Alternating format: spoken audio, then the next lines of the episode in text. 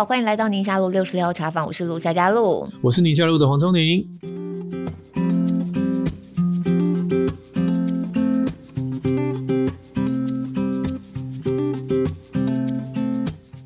我们今天这一集呢，又是充满未来感的一集，未来感。啊，没有配音，不好意思，我们找自己来。是你那个配的感觉有杂讯哦。未来感是咚咚咚，是这样的吗？其实也不一定是未来感，是现在进行时，只是我们还是搞不大清楚。就我们之前不是有聊元宇宙跟 NFT 吗？是。然后很多听友就觉得说，哦，我们聊的题目真的是范围非常的广啊，什么都聊这样子。然后对于这个题目呢，也蛮多人其实蛮有兴趣的，有人就在敲碗嘛，就说可不可以再聊多一点？那其实我就在想说，我其实对于相关的发展，我也一直都非常有兴趣。嗯，那再往下聊呢，我其实我一直想要进一步认识的就是 Web 三点零的这个概念。嗯，你会觉得最近常看到这个词吗？还是已经？你都觉得都很清楚。我们之前聊的专家不是都有点到吗？都有点到，对，就是因为可能这些概念里头都不适合点到 Web 三、Web 三点零。然后我是怀疑你上次两次聊完之后，你还是没听懂。我 这是很合理的怀疑，因为我也没有很懂。我没有，我觉得我大概听懂了那个概念，其实知道，只是说怎么样在生活当中去真的有。很贴切的感受，嗯，觉得还不那么一定。可是我上次跟宝博士在聊完那个 NFT 之后，嗯，我就有在想说，我要不要买个什么比特币之类的东西呀？啊？我我是还没有买啦。还好你没有在聊完买，因为聊完之后它就跌的很夸张。对对，最近不是还有个什么稳定币，然后整个就是崩盘这样子。哎，真的哦，有崩盘吗？它不是？崩一下，然后又爬回去。哦，真的吗？那我可能只有停在崩的那个时候。嗯、反正就是有很多新的概念，然后那个市场上面的秩序啊，都还是看不大懂这样子。对，今天我们来宾不知道有没有亏到钱？嗯，今天 可以等一下叫他自己讲一讲。今天的来宾也是我们的老朋友，先来介绍出场一下。IC 詹一介，IC 你好，Hello，Hello，Hello，露露好，那个丛林好，好久不见。我觉得还大家每次都一副就是啊，，IC 好，然后就开始介绍。我觉得还是要把他的头衔全部讲完，因为我觉得这一次在你的新书哈《戏骨为什么》的这本书里面的自我介绍，我觉得还蛮好玩的。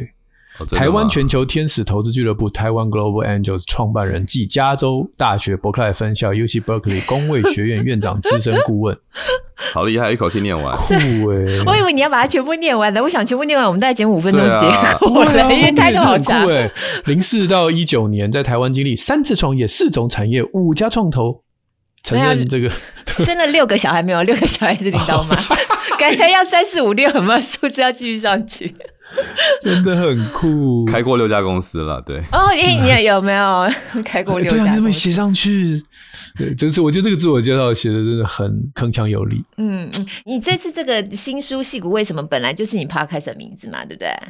对，嗯，就直接沿用。二零二零年三月开始的节目，我们也刚录完一百集了，然后对啊，这书差不多在一百零三集的时候出来。嗯，你们录音也是空中录音吗？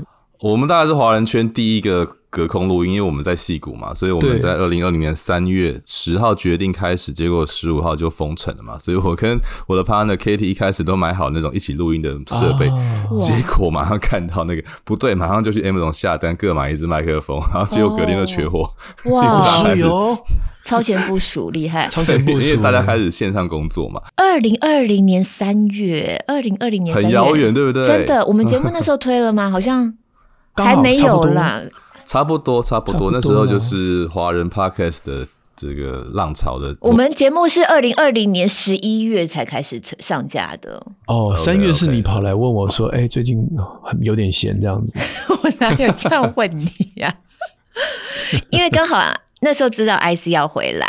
然后要刚好要推新书嘛，要回来一趟，所以我就想说，我也想要聊 Web 三点零，就觉得就他了，就他了，就就你了，对对对，来跟我们再聊一聊，太棒了，嗯，IC 每次来跟我们聊，我们都就是醍醐灌顶，所以今天这个三点零这件事情，为什么又要给我一点零、二点零、三点零？我觉得其实戏骨人也很爱取新名字呢，超爱超爱的，我们在。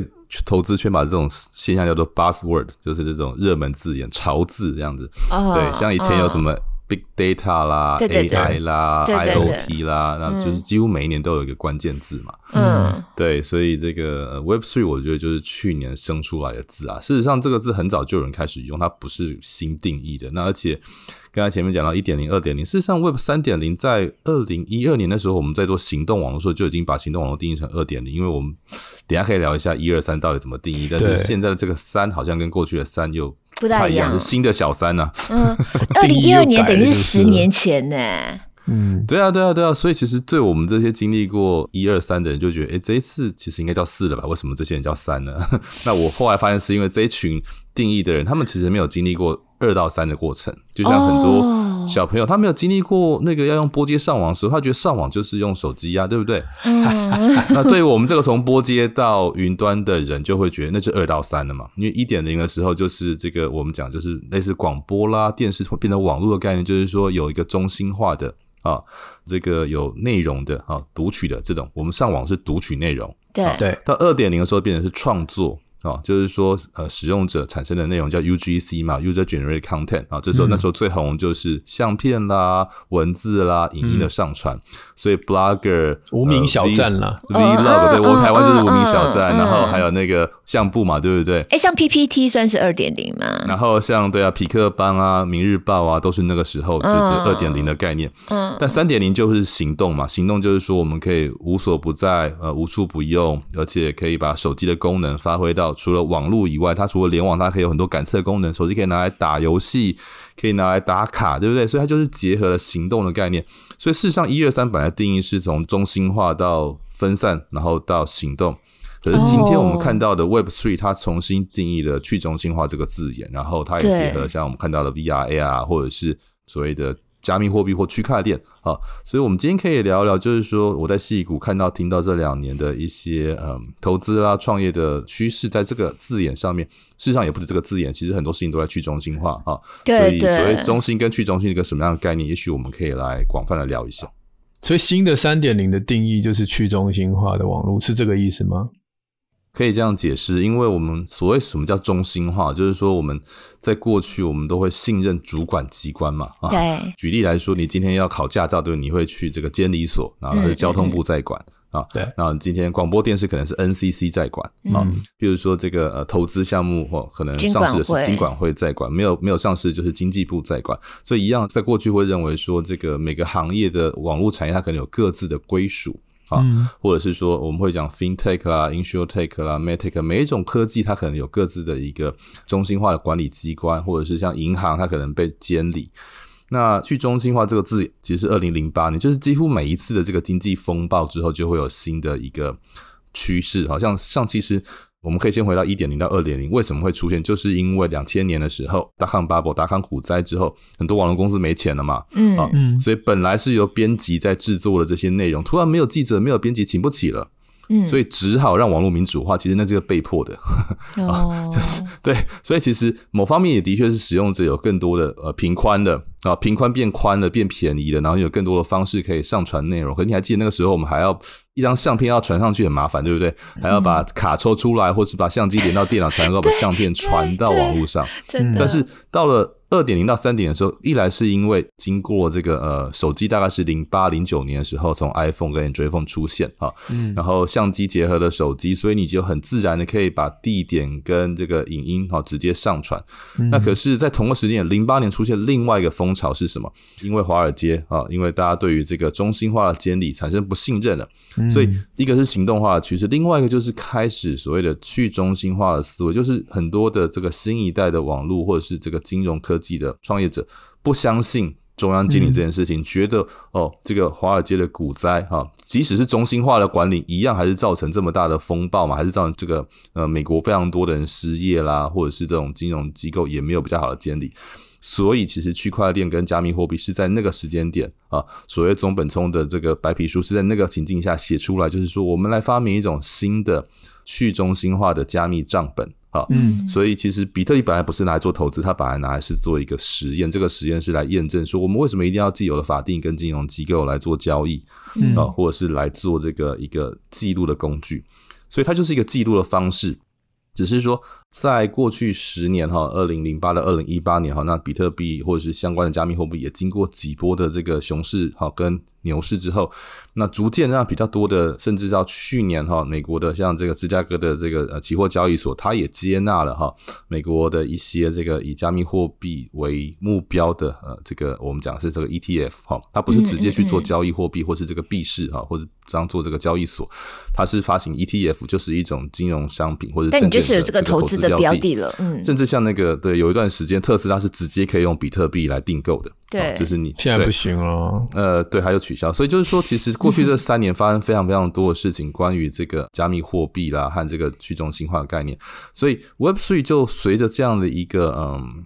流行哈，在过去两年有因为这个美国的疫情的期间当中，非常多的这个纾困金散发到很多的个人或企业手中啊，所以一方面大家觉得哇，货币要贬值了哈，因为钱这么多嘛，是不是我们我们找一些新的标的来投资？二方面就是因为这个闲钱很多哈，那没有地方消费嘛，你也不能去旅游，你也不能去赌场哈，所以我觉得这个币市跟股市就成了全世界最大的两个赌场哈，所以热钱就分别涌进到这个，这我的感受在那边的确是非常明确，而且。重点是在家工作，你更容易上去这些市场嘛。你平常在公司工作，你不太可能明目张胆在那边玩股票啦、炒币啊。是当你在家工作的时候，一方面顾小孩，可能你的手机就在滑 Robinhood，这很有可能啊，或是一边在上 Coinbase。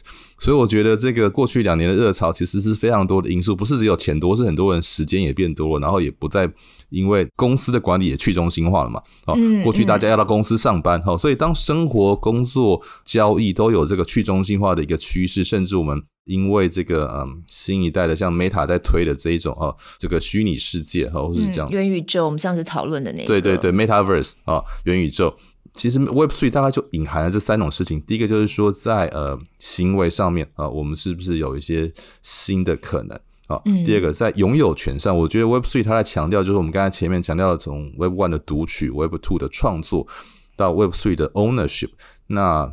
Ownership 不是真的有去中心化了吗？还是它是不是一个比较好或不好的一个论证？哈，这个我相信都还在辩证过程当中。但是，把这个去中心化的这种分散式的账本当作为一种新的网络架构，就像我们当年定义的 HTTP 啊，或者是 Triple W 哈这种 protocol 协定。那现在如果把这个我们讲的这一类的呃分散式的加密账本当作为一种新的协定，然后或者所谓的 smart contract 哈智慧合约来当做一种新的运作模式的话。那很多事情其实就是我觉得是旧瓶装新酒了，比如说现在所谓的 DAO 哈，它就是一种新形态的公司或者是民主治理结构，但是事实上跟过去的公司有什么不同？没有不同啊，啊，只是它有一种用网络的方式在治理，然后一样的。那加密货币跟过去的很多网络上的投资商品没有有什么不一样呢？再来看本质非常的像哈。我是 NFT，但是事实上他在讲的就是，我其实觉得很多事情就是华尔街或者是过去这种呃直销的模式，然后或者是这个收集品的模式，只是换了一个新的概念。人的需求是一样的，我们喜欢炫耀，我们喜欢这个跟别人不同，我们喜欢收集财富哈，或者是这个可以实现财富的一些媒介。所以我觉得 Web3 的本身哈，它是一个工具，也是一个过程。那其实它不见得是一个新的发明，但是的确啊，技术也造成了一些新的现象，这个现象倒是可以值得讨论的。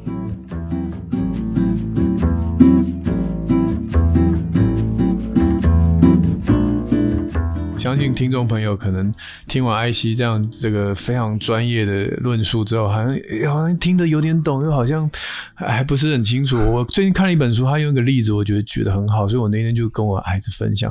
他说，古时候啊，如果在一个酒吧里面有一百个人，大家在看球，然后你跟隔壁的人，比如说我跟艾希，就说我们来赌一把，看今天谁赢这样子。嗯，那我们就赌一百块美金，好啊。可是到时候怕你翻脸不认人啊，所以我们就需要有一个中心化，就一个我们可信任的对，比如说这个夏家路就在旁边，哎，夏家路是一个很棒的。这个啊，公证人，我成为第三方。对啊，夏家璐，你来哦。我们刚刚赌了一百美金，谁赢的话，谁就要付另外一。先把钱交给他。对，然后我要各抽二十趴这样子。对对对对，而且夏家璐因为有练重训，所以谁不服的话，可以扁他这样子。好，然后这个就是古时候的状态嘛。那所谓的去中心化，就是说。今天没有下加入这个人，是这个酒吧里面这一百个人，通通都写一张纸，说黄聪宁跟艾希赌一百元美金，如果赢的话，谁要付谁钱？每个人口袋都有一张这个小纸条，表示这是一个共识，就一百个人通通都记录了这件事情。所以当这个比赛结果出炉的时候，因为有这么一百个人的见证人，所以这个 IC 就要付我钱，这样。哎，有这跟结婚好像哦。对。但是我觉得这个比喻真的非常的好，而且也非常容易理解。嗯、但是这也显示了去中心化的一个问题，就是。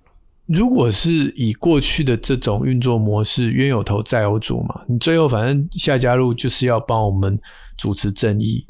可是如果今天是在去中心的状况下，虽然有这么一百个见证人，可是谁来帮我主持正义呢？如果今天真的有一个状况的时候，就像我们之前不是有一些人那个密码弄丢了，那个钱就真的就就再也找不回来了，就没有了。对对。然后我也在想，人性是。这么的崇拜偶像或崇拜领导者，你知道圣经里面的故事就是摩西只不过上山祷告，大家没有领导者就全乱了，硬就是要放一个一个领新的领导者出来，或者是上帝以前就说你不需要有领导者，就硬要选一个国王出来，对对，所以我就觉得这个其实去中心化在某个程度上也是蛮违反人性的，会怕。像我讲完这个例子，我老婆就还是会怕。她说：“嗯，你们这些人就是，她总觉得我没有办法掌握这种去中心化的感觉。虽然你说，如果今天有一个可信任的机关，它不见得真的可信任。说老实话，这个几率是有。可至少我冤有头债，或者我要骂的时候，我要我要诅咒他的时候，我超生气的时候，至少还有一个人可以骂。” 对，我觉得我那时候在想这个中心化和去中心化概念呢、其实因为 IC 刚刚有在讲说零八年的华尔街的这个事件嘛，其实过去中心化非常集中在某些监管单位或是某些权力者、掌权者的手中，结果导致了后来的一些金融危机跟后果之后，我觉得对于年轻的世代来说，他觉得他如果不把这个中心化打散的话。他就没有翻身的可能跟机会，他觉得都是你们这些老一辈的人在掌握权力，或者是已经已经拥有资源的家族。我永远可能在阶级当中，在世代当中，我永远没有翻身机会，所以他们就要用一个去中心化的感觉，是是在革命的那种感觉，把你原来架构全部推翻掉。可是就会碰到像我们这样的潮间带，包含 Grace 你讲的那个感觉，我也有同样感受。所以我讲到去中心化，我心里头都还是有一种不安全感。还有另外一件事情，我也一直都觉得很很很想理解，就是在一直在讲究去中心化的这个诉求啊，我觉得它比较会没有效率，也没有经济效益，因为你全部都。打散了。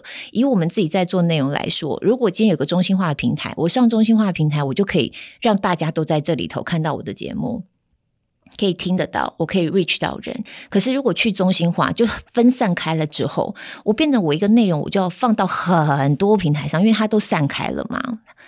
那对我来说，我就会非常辛苦。我在做任何事情，我都不符合我的经济效益。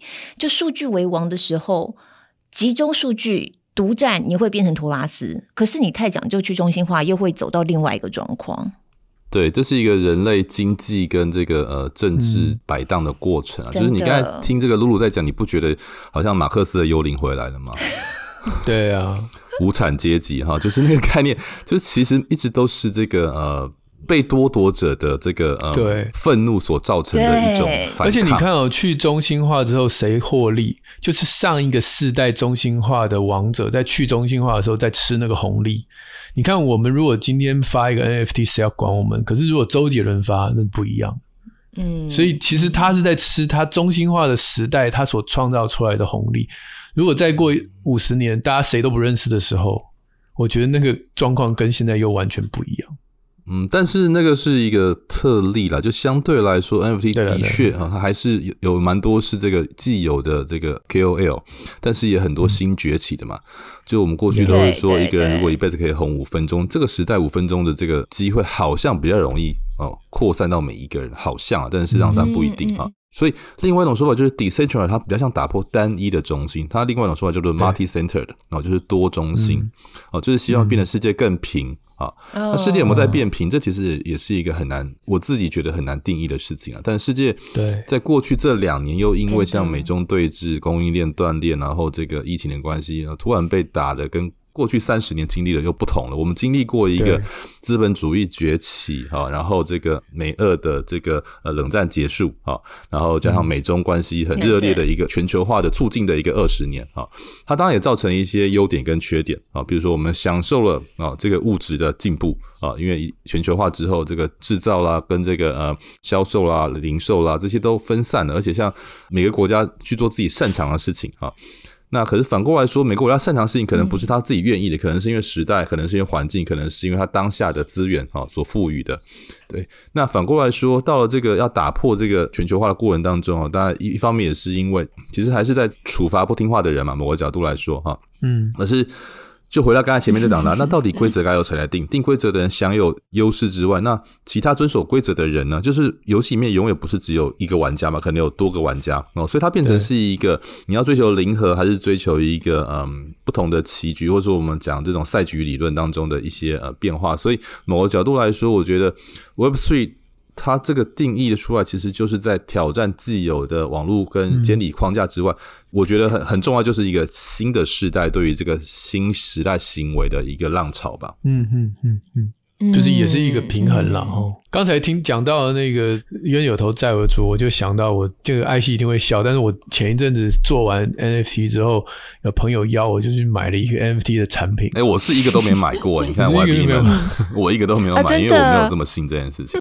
我只有放一点点这个压岁钱，哦、就小孩压岁钱拿来放在那个比特币跟以太币。小小孩说：“你有问过我吗？”小孩，我相信这东西迟早会涨嘛，给他们放个十年，对不对？对啊，然后那时候我就也是就是反正小钱嘛，又玩一玩。看看这个是怎么运作的，于是我就弄了一这个买了一点点的那个以太币，然后就买它这个 NFT 产品的 Mintverse 或 whatever，反正就是一个台湾那时候大家每个人无聊玩一玩。对，那问题就是我就是没有玩过嘛，所以他每一次上链都要钱嘛，就有点像手续费啦，gas fee 这样。好啦，然后我就按嘛，对不对？按了之后，我就想说到底有没有成功啊？因为我连那个 小狐狸的那个界面我也看不太懂。我说，诶，这零，这零是意思是没成功的意思吗？我又再按了第二次，他就上架两次啊，就就就上链两次啊，gas fee 就付两次这样子，嗯，还不能退费，对不对？还不能退费，同一个产品但你付了两次 gas fee，像我机票多订两张，我还可以退掉，对不对？对，冤没头债没主的，出去就出去了。所以最后还是交易机制在赚钱，所以到底有没有去中心呢？我是对这件事情一直抱持嗯微笑的态度，微笑，微笑的奸笑，没有，我不是，我又不是金手的人，我只是微笑以对这样子。哎、欸，去中心吗？嗯，我觉得是一个蛮有趣的新的嗯。不过，经过这两年，这么多新的名词开始被大家更广泛听到，原来跟疫情有关哈。你说 Web Three 元宇宙没事干啊，真的没事干。是这样，我们会聊到相关的事情，就是说，因为台湾疫情没有，就当然这一年稍微严重一点，可是你知道，从前面那个两年前，之前没有锁成那样，没处可去，无处可，那 Netflix 也看完的啊，漫画、电动也不知道干嘛，那你自然就会找一些乐子嘛。对啊，那人就是需要刺激，就是需要赌博吧，我觉得。哎，那在戏谷，如果是以 Web 三或是这种去中心化概念之下，你这段时间有什么看到特别印象深刻，或觉得未来真的有发展性的一些新创项目？有这个东西？我觉得 Metaverse 还是一个会出现的。那它并不是，我一直都相信 Metaverse 其实不是为了地球上的人诞生的，它是为了跨星。我上次有提过，我是为了跨星际物种这件事情。对，你上次先记，对我，你这样上次讲的太悬了，我没有把它记住。就是当你要去月亮，当你要去月球，或者是去火星的时候，你你不可能瞬间移动嘛，对不对？我们又不是这个独行侠哈，有十倍音速哈，一下就到哈。对，就算你你有十倍音速到月球还是很远啊，你有十倍音速到火星还是很远。所以你有当你有一个礼拜、一个星期。啊、一个月关在一个也不能出去的空间，你能干嘛？你当然就是进入虚拟空间啊。然后你要跟地球的人保持连接，那就是用虚拟的方式啊。所以我觉得，对于 Elon Musk、对于 Mark Zuckerberg 啊这些相信人类一定会到下一个星球的的人们来说。我也认定了，我小孩可能有一定的比例，不一定都是一辈子都会在这个地球上过哈。如果我们比较乐观的，或是悲观的哈，乐观是因为觉得这件事对人类是好事，悲观是因为可能地球不能住了哈。Whatever，对，不管是因为什么原因，他们离开了地球哈，就像我们离开台湾有各种理由嘛哈。Anyway，那就会看到说，嗯，那这个的确是一个就像我们在飞机上不是只会看电影嘛，就是打电动啊，那就不会每个人都拿出一本书出来看嘛。嗯、所以我觉得虚拟世界是为了长途旅行而设计的。所以以后我们就是躺在那个氧气间，然后就瓦力啊，瓦力有没有那个？没有，我想到千万别抬头。后来那些人不是去到一个星球，我觉得外面世界好危险哦。然后可是你要把我们想成我们是五月花号的那个，当然四十个只活了十个啦。对啊。这对我们来说太遥远了，不遥远，其实不遥远，真的不遥远。你如果仔细的在观察那个 SpaceX 他们的进展，然后像 Starlink，然后 Dyson Ball 这些，就是说，其实人类一直在自我实践会发生的事情。就是我们总是对于两年内的事情过度乐观，可是对十年后的事情过度悲观。那现在是二零二二年嘛，我觉得二零三零年人类回到月球，甚至上火星啊，应该都是会发生的。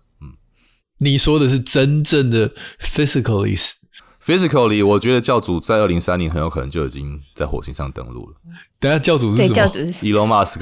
我我以为二零三零年耶稣就哦。八年前我们在过什么生活？你想一下，八年后我们在过什么生活？其实其实某个角度没有什么变化，可是某个角度变化也很大啦。对了，对了，嗯。真的，有的时候就是一个没有办法预期的一个重大事件，例如说像疫情，这倒是另外一个，就是我们好像进入了一个这个每天都在黑天鹅的时代，或是灰犀牛无所不在。我对于火星的话题很有兴趣，火星跟月球的话题，它其实不用真人上去，这是另外一个说法，对。对，收集那个地方的，就放一台机器人，对，在机器人在那边就就录录录录录录影录影录影，把整个月球通通走完一遍，然后我们就可以带上 Oculus，我们就可以月球漫步了。嗯，这是对于上不去的人来说嘛，切，是比较没有钱的啦。那个逼真程度就会随着你付的票价有差嘛？你是做这个 4DX 还是看的是这个 IMAX 电影，对不对？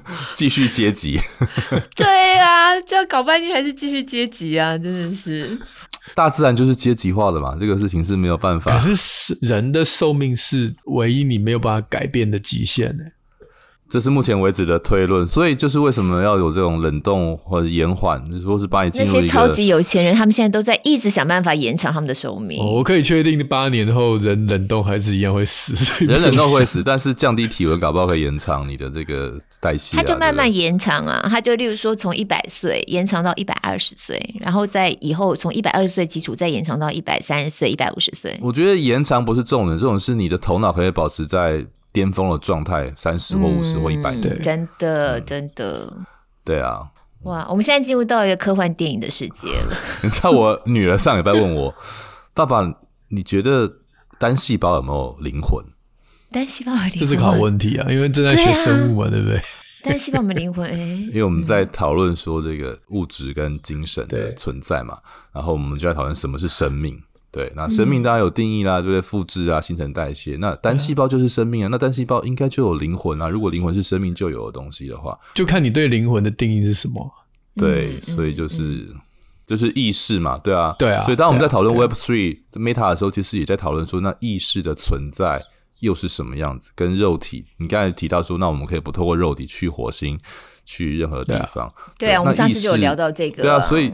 这个就是其实 Web3 某个角度就是在试着抽离了这个嗯，或是重新回到了二元辩证，所以这个其实也就是真的讲的就是回到两百年前、三百年前人类的讨论的事情，只是现在有技术去解决啊，或试着去用新的方式来解构这个世界或重建这个世界。嗯、那人类或许在当中是在往前进，也可能是在毁灭自己，这个都无从定义，目前无从猜测了。对。嗯真的，真的，真的，就是你走在这条路上，可是你不晓得这条路最后终点会在哪里，可能没有终点了，嗯、但是连过程是一个像你讲的是摧毁性的过程，还充满盼望过程，其实都不知道。就像我跟我太太常常会讨论说，她会觉得 iPhone 毁了人类啊。露露完坚决反对 灵肉分离，这样他一定要亲自踏上火星，他不要用戴 Oculus。对，没有办法，我觉得让我太困惑了。对，我就是那种 我是谁，我在哪里的感觉。我一定要我是谁，跟我在哪里都要在同一个现场。所以你看，就是要连续十年去参加三铁嘛，感受灵肉痛苦的感觉。哎呦，每一次下水就觉得我在这了，对妈，我在这了，为什么我又来了？真的没有哎、欸，我们明年明年你知道我跟聪牛组一队吗？明年下水是他。他要拖我下水，这 这对，真正的拖你下水，他要拖我下水，真的是推，真的是推你入坑。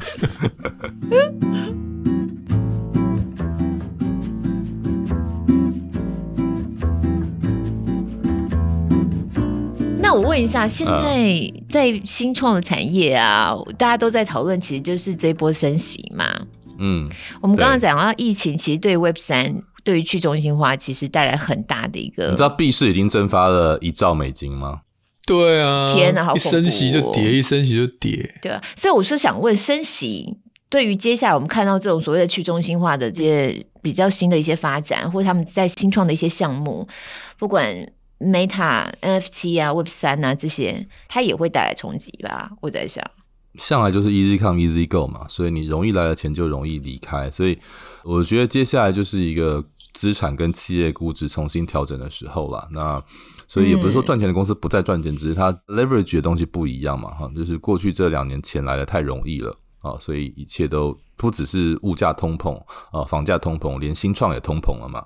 真的上下震荡后会很剧烈，超剧烈的啊！我们在美国现在已经对油价六块无感的。无感是什么意思？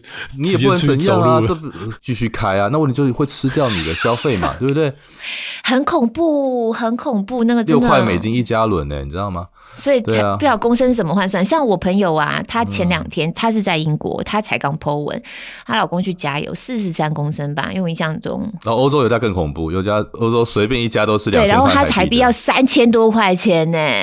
四三公升油价三千多块啊！哇，我想说天哪！美国还好，我现在加满大概是三十块啊，没有，我现在五十块了。我刚到美国的时候是三十块，现在五十块了，你就知道涨多少。所以好吗？大家，我们都把脚踏车骑起来。各位，我已经是开电动车，我才是无感嘞。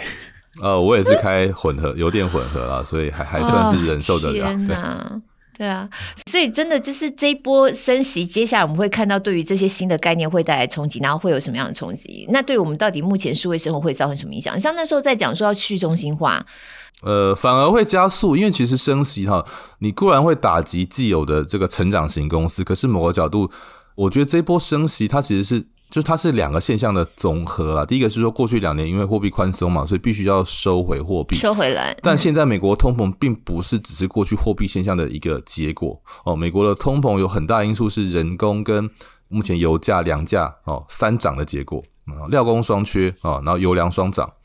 美国缺工缺的很严重，因为美国过去每年的移民大概是一年大概五十万到七十万，好自然的状态下，嗯，然后美国以前的自然人口增加率哦，从一九零零年到现在没有一年低于零点五趴，但二零二一年去年只有零点一趴，几乎人口停滞成长，嗯，这对于一个习惯移民的国家是非常恐怖的，嗯，因为人口出生率也掉，然后死亡率提高，然后移民的人口大幅减少，所以美国现在多了一百万的工作没有人做，都是基层工作。因为这过去是要新移民来做，因为通常刚到美国的人，不管是白领或蓝领，就是做最基层的工作嘛。对。当最基层的人突然，就像你现在，如果今年台湾突然少了一群大学毕业生，今年就是没有人从大学毕业，那企业会不会慌？一定慌啊。嗯。因为你的你本来预算有一群新鲜人的薪水嘛，这群人就必须用二年级的人来付嘛。那这些二年级会拿新鲜人的薪水吗？不会嘛。嗯嗯。哦，所以当。人工哦，然后物料哈，然后土地啦，就租金哈，然后全部都上涨的时候，企业成本上升，那企业上升，最后又是淘汰赛嘛。哦、嗯，那哪些公司可以比较适应的比较好？一定是资产比较少的嘛。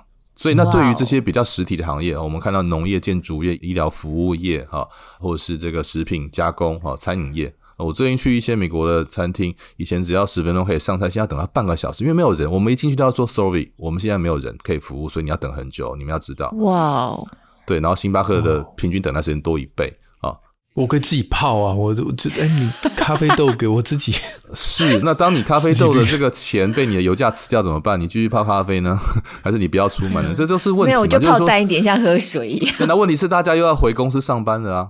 对不对？对，所以这些问题是造成这个现象没有这么容易用金融工具解决。我个人觉得升息，你看现在已经升息第二次了，还没看到失业率飙起来，所以表示其实失业率不会这么容易飙起来。那联准会只有两个关键的目标嘛，就是维持失业率啊，跟维持这个通膨啊，这是它 KPI 嘛。那如果既然失业率不会飙，它会继续打通膨啊。通膨你看现在 CPI 刚出来的数字又是八点六，好恐怖哦。那哎，八点六是年增率，你知道我们在美国这两年基本上就是只能麻痹你，还怎么办？还是得吃肉吃饭啊？怎么办？对啊，但是就是看那个肉价从来的时候一磅从这个个位数变成两位数，然后就是这样，那那那你自然就是想办法多赚一点钱。那薪水比较高，股票比较高的地方，当然收入会比较好。可是问题是，股票这现在这三个月下来，就是很多人本来是靠股票来维持基本开销的，也可能靠他的。现在也不敢了。对对，他可能靠薪资去缴房贷了。嗯，好，所以所以接下来一定会出现，就是他可能没有像零八或者是两千那么夸张的半年内哗啦哗啦掉下，但是有可能这会是一个长达两年的凌迟啦。哦。对，它没有那么容易解决，因为它那个现象不会瞬间改变。今天油价的问题，今天人力的问题不会瞬间的回来，供应链也断了，嗯、对不对？那个封城造成的供应链的问题，那它已经断了三个月，它不会三个月就回来。这是跟人的生理学一样嘛，对不对？你运动多久，你要休息多久，然后你受伤害多点，要花多久复原。嗯、所以今天这个现象不是一瞬间造成，它是花了一年两年累积出来的东西。我觉得没有两年消化不完了。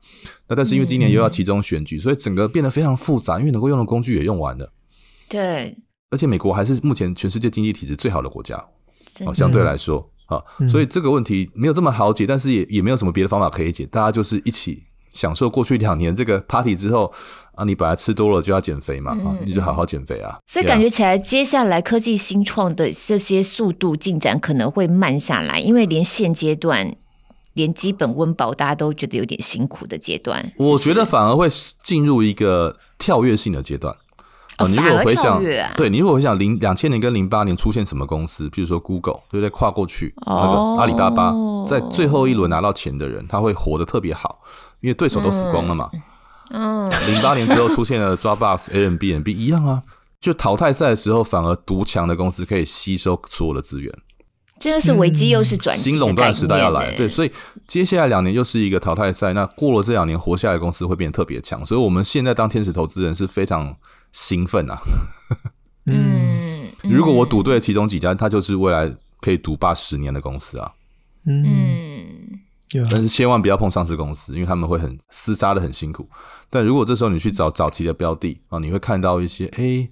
珍珠，这些珍珠有可能在未来五年会长得特别快，因为它的对手通通要死掉了。嗯，所以有点像是战国时期了，就是一阵混乱这样子。呃，对，战国末期，对，战国 初期的时候一定是百家争鸣，可是到末期的时候，就是对强者越强，弱者就被消灭或者被并吞，所以就是秦国要出现了的感觉。嗯。这个是在美国的光景，那你觉得这事情在台湾，我们听众大概有很多都在台湾，你觉得会影响到台湾的一样是走这条路线？已经开始影响了，譬如说消费力道减弱嘛，哦，这个最近看到密西根大学的这个消费信心指数创史上最低哈，所以我看到台湾电子业的一些库存量已经开始飙涨起来了。对，因为大家就不买了。对啊，对啊。然后台湾过去两年其实收获蛮多的啦，哈。但是，所以顶多是回到二零二零了。所以去年底有个笑话嘛，twenty twenty two 哈，就是 twenty twenty two 的重来一次的意思哈。对。对。那可是我现在觉得可能不是 twenty twenty two，可能是 two thousand two 哈，就是两千年再来一次。嗯嗯嗯。嗯对。那两千年跟零八年台湾有没有受到波及？两千年台湾也有受伤哦，然后零八年呢，因为那时候网通受伤很重嘛，啊，然后投资网络公司的创投受伤很重嘛。嗯、那你知道美国最大几个创投呃，为什么像上个月哈那个就是 CB Insight 哈发表了这个很难得，他们本来都是一季发表一次这个美国创投跟全球的创投独角兽的追踪，他居然在。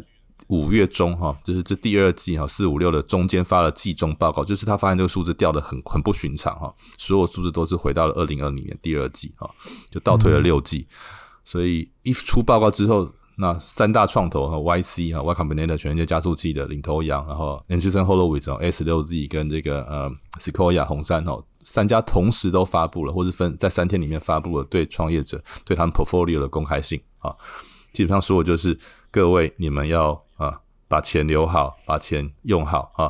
这个啊，没有讲出来的话，只是说啊，你们可以开始裁员了哈，没有讲这句话，但是意思就是说，对，请各位做好挨饿的准备啊！对，嗯嗯嗯，对啊，其实现在真的是这样子，有时候觉得这些距离我们好遥远哦，但实际上地球是圆的，都会互相影响。我其实不久前在播新闻啊，你看日本就距离我们很近，我有时候看到日本状况，我就觉得哎比较有感觉。对，日本你知道一般的卖场，他们现在真的电器有家电那种小电器，全部货架上都是空的耶，你什么都买不到。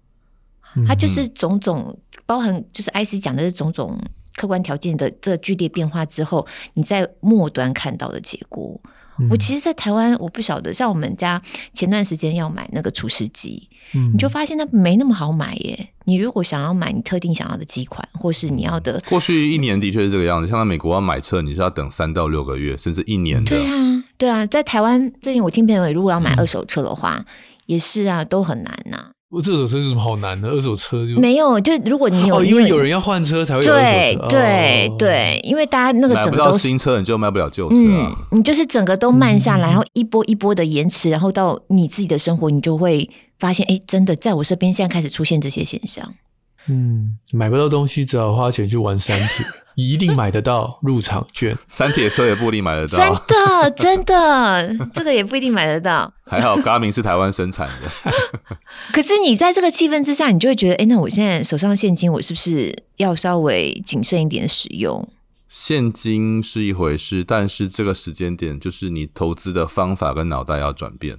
哦，嗯，OK，就是这时候是重新布局新的长期的时候。嗯嗯嗯，所以为什么我去做 TGA，就是我在去年就已经觉得是一定要发生。去年那些数字太不正常，完全就像九九年。虽然我没有经历过当年，但是回去翻数字，这完全就是那年的那时候九八九九的翻版呐，对啊，嗯、所以一定会出现衰退的两三年。你刚刚讲 TGA 是什么？哦、啊，台湾 Global Angel，简称 TGA。哦，就是天使投资嘛，好，对不对？对对对，一样，就是也也是帮小孩子的大学学费做准备了。哇，现在都要超前部署哎。对，祝福你挑到独角兽，一定要的，一定要，一定要，一定要。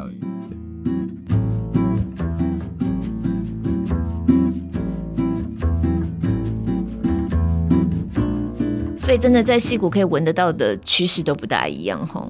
呃，美国的自动化趋势会非常非常的明显哈，因为美国的自动化相较于日本跟德国其实是走比较慢，因为过去有用用不完的人力嘛，对不对？年轻的这个移民，对啊，然后但是现在就是没有人啊，然后这些少掉一百万的人也不会一年补回来，不可能，他还要花三年补回来。然后美国人在老化，美国已经在婴儿潮时代已经在老化，那婴儿潮是美国最主要人口的其中一个 composition，所以美国的这个老年化现象可能没有像日本、韩国、台湾走的这么快，但是过了十年，它也会。接近台湾现在的状态，对这个部分，台湾倒是走在时代的尖端呢、啊。老花，那是我们人口红利曾经就是这就是 曾经最容易的部分，就会变成最困难的部分。我们曾经享有全世界最多的人口红利嘛，因为我们战后婴儿潮，再加上移民过来的这个，对，所以这个曾经容易来的就容，一旦它停滞了。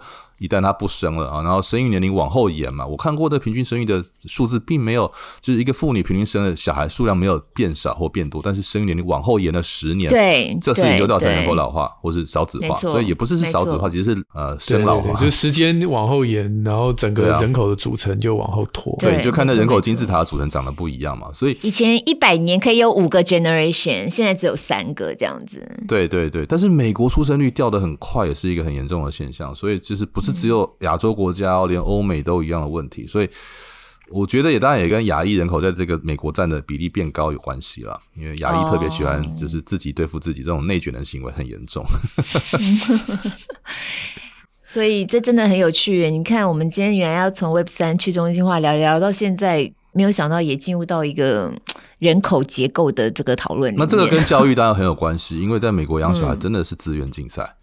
哦、嗯嗯，非常严重，明显。哎、欸，这方面聊一聊啊。对，所以 Web 三的这个未来的概念下，我们现在对孩子的教育，你有没有什么特别的看法？我觉得本来在网络行业兴起，或是这个虚拟跟实体的行业时代起来之后，其实就像过去十年，你会发现，其实很多行业在两千年并不存在。以前没有什么 data scientist 这个字眼，嗯、对不对？啊、哦，可能就叫统计学家，嗯、但是他做事情还是有点不一样。啊，所以就是说，最热门的工作，真的就是如同我们十年前读过那种文章讲，就是说，呃，最热门工作现在还不存在，它可能要到十年之后，它才会突然出现。没错。所以你其实没有办法为小孩准备好他所会的事情啊，在未来，但是你必须帮他预备好他适应环境的能力跟面对未知的挑战这个这个习惯。对，所以对我们来说，那美国当然还有个优点，就是它的对于成长型的未知型的这种新创，它的包容力比较高，然后支持程度也比较好。哦，啊，企业的话，大企业在美国跨国企业的这个就业机会也比较高，但是竞争也非常的激烈啊。换个角度讲，能够进到美国的这个名校的都不是简单的人呐、啊。对，哦，而且家里都要有钱，感觉起来。我觉得钱只是其中一个因子，哎，有时间才是关键。嗯、哦，你你小孩去打球，嗯、就是美国的美美国没有校队这件事情，哎，美国在高中以前没有校队，嗯、那高中校队基本上是要走职业路线的。就是美国的国小跟国中没有所谓的校队，就是要到处奔波送他们去这边，你全部都要去地区，就是在你的社区里面参加游泳队、球队，然后而且你没有三年五年是进不去里边的一个比赛的那个机会的啊。那你家长不赔吗？一定赔啊。对，所以为什么美国有所谓 soccer mom，就是你要东奔西跑，然后这种事你一旦到开始比赛，哇不得了，每个周末去不同的地方比赛。那这个是什么？这这是时间呐，这是时间，这不是金钱的问题而已啊。真的，真的，这是为什么？像一些比较贫困的家庭或社区，他他没办法供养这个，因为他父母忙着赚钱，他一天得工作十二小时，哪来时间陪你去那个啊？对，哦，所以黑人不游泳啊？嗯，哇，你真的讲到，我觉得要说体操了，来网球了，对不对？光是游泳就是一个很很在美国看得很清楚的，我在游泳池没看过黑人呢。哇，嗯嗯，非常有趣。网球就是那个最近那个电影嘛，大威小威的那个。对啊，对啊，对啊，对啊。那那这个网球、高尔夫球还是是有黑人的明星出现。可是你看，光是游泳，对，体操，嗯、体操有啦，体操有一些啦，溜冰也开始有了。可是游泳超有趣的，嗯、非常有趣。因为我们玩铁人会会游泳嘛，就发现哎，真的游泳池里面最后就是黄种人的，真的没有黑人，很很奇妙。那不是有一个稍微有一点刻板印象的笑话，就是黑人怕水嘛？黑人怕水，那个也是因为以前不让你下水，它是一个交互作用，而且像黑人他们会自己就就不会跨过某条线住在某个区域去。哦哦，我觉得那真的是隐隐的、隐隐的在这个社会的一个文化默契。对，然后就是美国，你觉得它很包容，我觉得那是这种巨观的观察，但是美国是一个。因为美国的你的美国的移民人口到现在已经是史上最高，现在有四千六百万在海外出生的人口。嗯，美国在三亿两千万人哦，就是每七个美国人就一个人是海外出生的，这还不算第二代啊或一点五代啊，所以就是说，其实美国的这个呃移民的。结构跟移民对于经济竞争力的影响是越来越大的，因为在过去我统计过的数字哈，在两千年以前哈，那台湾、中国、日本、韩国、印度、中国都是每年大概只有四到五万人到美国来，呃，说留学生。可是到一二零一零年的时候，中国已经到十五万，印度大概七八万。到二零一八年哈，川普上任之后，他开始降，可是那时候中国人已经到三十五万，快四十万。然后印度人有十五万，那当然这些人不会全部留下，可是就算是五趴好了，那中国人一年留下个对不对五六万的印度，就是他们加起来亚洲人留下个五六万，很正常啊。那这些都会去往大城市走嘛，因为都是所谓的这个就是精英嘛，啊，所以你这个一年三四五六万，你加起来十年二十年就是几十万人呢。嗯，不过我觉得在疫情之后，这个国际之间的人口流动现在也出现很大变化了啦。那疫情之下这两年当然是一个很大的问题嘛。但是但是你看现在美国宣布了这个呃不用阴性报告，然后就要开始开放了。对，所以这个旅游跟跨国的这个嗯。商务啦，哈，留学生就会重新回到比较热络的状态。当然，中美之间还是有问题，这个我们先不讲。但是 overall 来看的话，过去这两年，美国学校很多也是因为这个没有学生来嘛，哈，所以就重新思考一些对策啊。然后，那美国现在又非常讲究公平正义，有像这种公立大学哈，他重新思考他的这个录取的政策。所以，其实呃，在美国的亚洲或是台湾人家庭也是要花很多的力气去适应说哇新的这个局势啊，而且。你真的不会知道你小孩面对同一届同学会是谁啊？真的，不同地方不同辛苦，不同地方不同学校。就美国是按照高中去选学生的。对对对，嗯、好，最后一点时间，赶快让 IC 跟我们简单讲一下你这次这个《戏骨为什么》这本书，其实就是你们 Podcast 节目当中的一些集结、文字整理之后出版嘛，对不对？对，我们就是把这个零呃二零二零年三月开始的哈，大概收集了其中四十位来宾哈，我们分了四个种类哈，就是包括生技啦、科技啦、医疗跟创业和投资哈。那我们也稍微整理了一些不同的类型，那加上我跟 Katie 我们的呃我的 Podcast 的这个共同主持人，那来做。做了一些笔记跟观察，还有一些导读哈。那我觉得相较于声音来说，文字的浓度更大，而且我们几乎是很多篇章是重新改写哈，因为你在讲话的时候比较口语化之外，那有一些背景知识我们会加以补充哈，所以你会比较完整的去很快的去吸收到说哇，在过去这二十年，我们我们认为哈，其实有具代表性的一些在戏谷跟台湾之间的创业者、投资人或者是经理人啊，那他们怎么去看待台湾跟戏谷之间他们自己的呃创业故事的分享或投资经验的分享，那也是我觉得。对我跟 Katie 来说，我们也是因为了做这个节目，我们有了新的人生的一个启发。譬如说，他开始创造了一个基金会啊，戏骨影响力基金会，那想要帮台湾跟戏骨做更多的连接。那我因为这样的机缘，认识一些很好创业跟投资的机会，所以有了 TGA 哈，台湾天使投资。所以我觉得这都是我们自己的成长轨迹，也分享给大家。希望诶，或许可以当中有些启发。我们当中也找到像简立峰啦、黄耀文啊这些蛮知名的创业者跟经理人啊，来分享啊，怎么在被收购或是在这个大企业在台湾哈的投资啊，我们看到。这样趋势的软体人才啦，还有硬体的人才这些问题，所以也希望关心这些矽谷跟台湾的经济啊、科技跟投资的现象的朋友们，有机会跟我们一起来交流。对，而我真的很推荐那个 IC 跟 KT 这次带回来这本书哦，因为它里面触及到的范围其实很多，内容非常多元。那甚至有些家长很关心说，哎，那孩子的未来。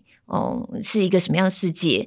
他们需要具备什么样的能力？我们刚刚也有聊到，你看你这里头也有什么二十一世纪最性感的工作，或者对于职场，现在我们来看职场文化，如果从戏骨的角度来观察，其实台湾也慢慢会往那个方向前进。嗯。我们怎么去想象未来？包含我们在工作，我们怎么样面对孩子的教养？我们可能会有一个什么样的蓝图？嗯，而且你这个书真的面向很广。而且因为访问的专业对医疗也有很多，对对对，然后短片短片大家其实非常好阅读，所以今天刚好也借这个机会，在我们最后好读推荐，就帮大家推荐这个《戏骨为什么》这本书。没错，嗯，对，真的感谢从宁跟露露的这个今天的邀访。好，那今天我们也特别跟那个出版社争取了三本。IC 的这个新书，嗯、哦，我们就会把我们怎么样要送给大家的一些游戏规则呢，会公布在我们不公开的宁夏路的社团里面。耶，会员专属哎，会员专属，没错，会员专属。哎，之后要送大一点啊，比如说去气谷的机票来回这样子。好，那我们就看 IC 到时候也给我们一个什么样的机会啊？等下他们那个创投办得更有声有色的时候，他 TGA 后来挑这种独角兽，他发了以后就可以送我们来回机票。嗯，但是他因为他自己已经是可以买 Elon Musk 他们一起登上火星的机票的时候，对对对对，你去 你去戏谷的时候找不到那个 IC，因为他正在往火星的路上。不会不会不会，我会拎着你们一起上火箭的。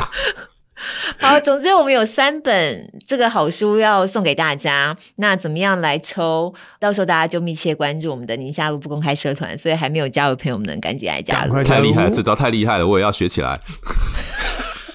你的 TGA 就是不公开社团啊？哎、欸，我们有门槛的，欢迎加入。对，好，那今天就真的很谢谢 IC，借着这机会还可以再跟你聊一聊，而且每一次聊一聊都觉得好像那个。未完待续的感觉，真的，真的，真的，我们可以在跨海再做几次。对啊，因为你刚才在讲到很多美国现在在教育现场的一些状况，我都觉得听了好有好有兴趣。像台湾有个台湾有一个这个小一社团嘛，那个美国的有一个这个呃，也是这种升学的美国升学社团，哇，那里面的台湾家长的焦虑跟各种，我觉得也是非常的值得看 哦。哎、欸，我们下次光为升学这种那个美台之间的升学分享这样子，我们可以再来做一集，应该大家很有共感。那今天非常谢谢 IC，谢谢，那、嗯、谢谢朋友们，不要忘记加我们的那个不公开社团，就可以真的有机会抽到。好好好，太好太好了。那一样，我们今天有推荐的书，我们还是会把相关连接哦放在我们的节目资讯栏里头。大家如果有兴趣的话，可以更多的去了解参考一下。嗯，那使用 Apple Podcast 或 Spotify 听的朋友，记得。